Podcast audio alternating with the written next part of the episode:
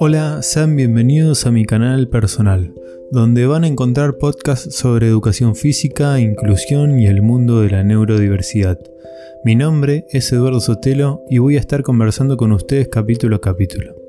Hoy hablaremos de Corporalidad en Educación Física, capítulo 3.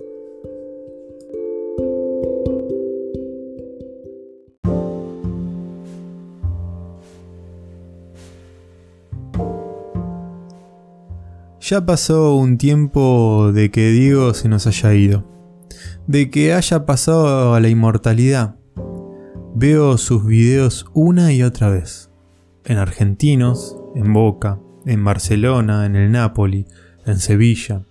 Veo cómo apila rivales, veo sus gambetas, veo su velocidad.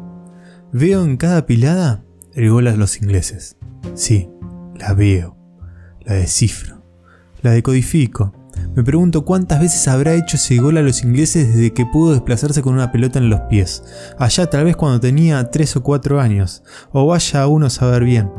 Me pregunto cuántas veces hizo ese gol a los ingleses en su vereda, en el potrero del barrio, en un entrenamiento.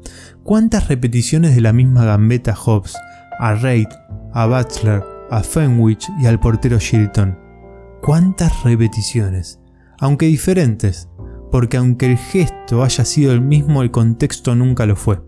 En educación física muchas veces entra en tensión esta noción de repetición, muchas veces asociada a lo mecánico, a lo rígido o a lo estanco, a esa conducta sin sentido. A veces, cuando hablas de repetición, casi que en este momento actual te miran como si estuvieses diciendo una mala palabra.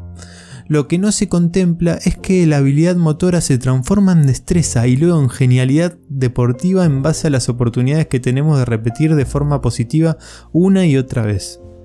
Ya que esos gestos se transforman en hábito y es ahí que ya no dan lugar a la toma de conciencia.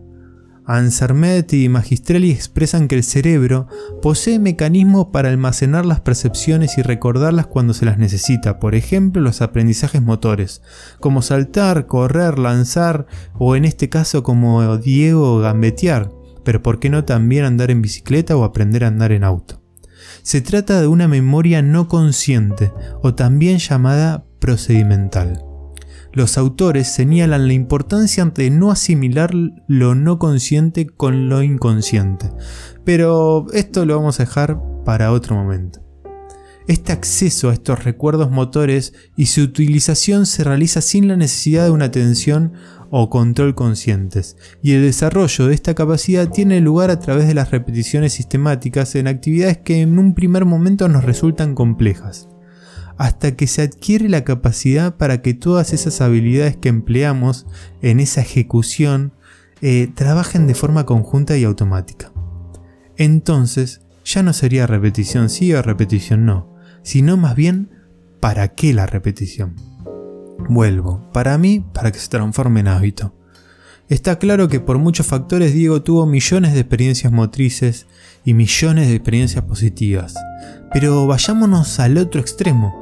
¿Qué pasa con ese pibe o esa piba que no son tan buenos, sobre todo motrizmente, o que no tuvieron las experiencias necesarias para sentirse seguros y conectar con el juego en movimiento desde otro lugar?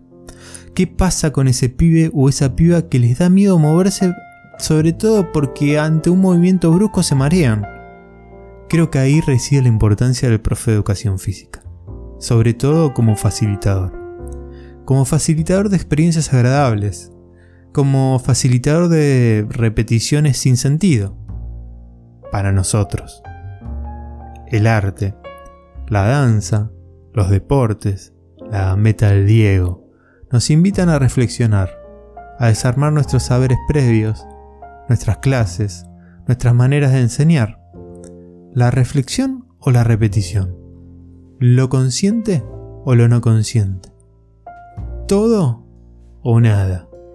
La verdad, no sé si me importa, pero eso sí, que siempre valga la pena.